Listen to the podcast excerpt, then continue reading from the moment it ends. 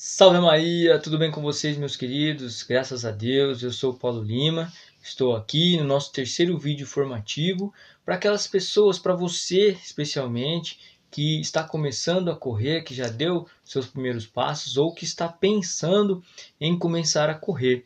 E a nossa dica de hoje é para que você comece a perceber a sua passada, o ritmo de passada e já pensar na correção dela. Essa passada significa o seguinte: a gente pode ver pelas ruas, né? Tem pessoas que correm, que dão aquelas passadas maiores, que as pernas abrem é, uma amplitude grande, boa. Tem passadas que chegam a, a, medir um metro. E tem aquelas pessoas que correm curtinha, parece que está amarrado, parece que estão com as pernas amarradas e a passada fica ali curtinha. Então, a diferença é que essa pessoa que tem a passada maior, ela faz menos esforço e o seu ritmo é melhor, porque ela rende mais, ela corre mais, ela percorre uma distância maior, pisando menos no chão, se esforçando menos.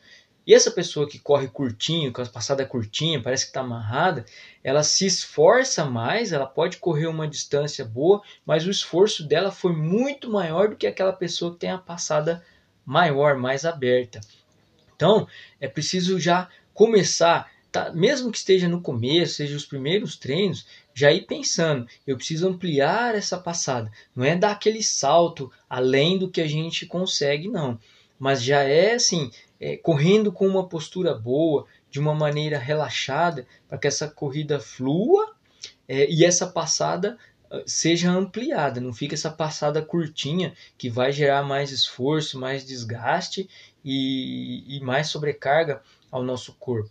Então, é, já comece a pensar, a reparar, já comece a é, colocar nos seus treinos formas de corrigir. É, coloque uma distância, por exemplo, 500 é, metros, 200 metros, em menos passo possível. Né? É uma brincadeira até legal, você pode medir ali é, 500 metros na onde você treina. Meça lá 500 metros.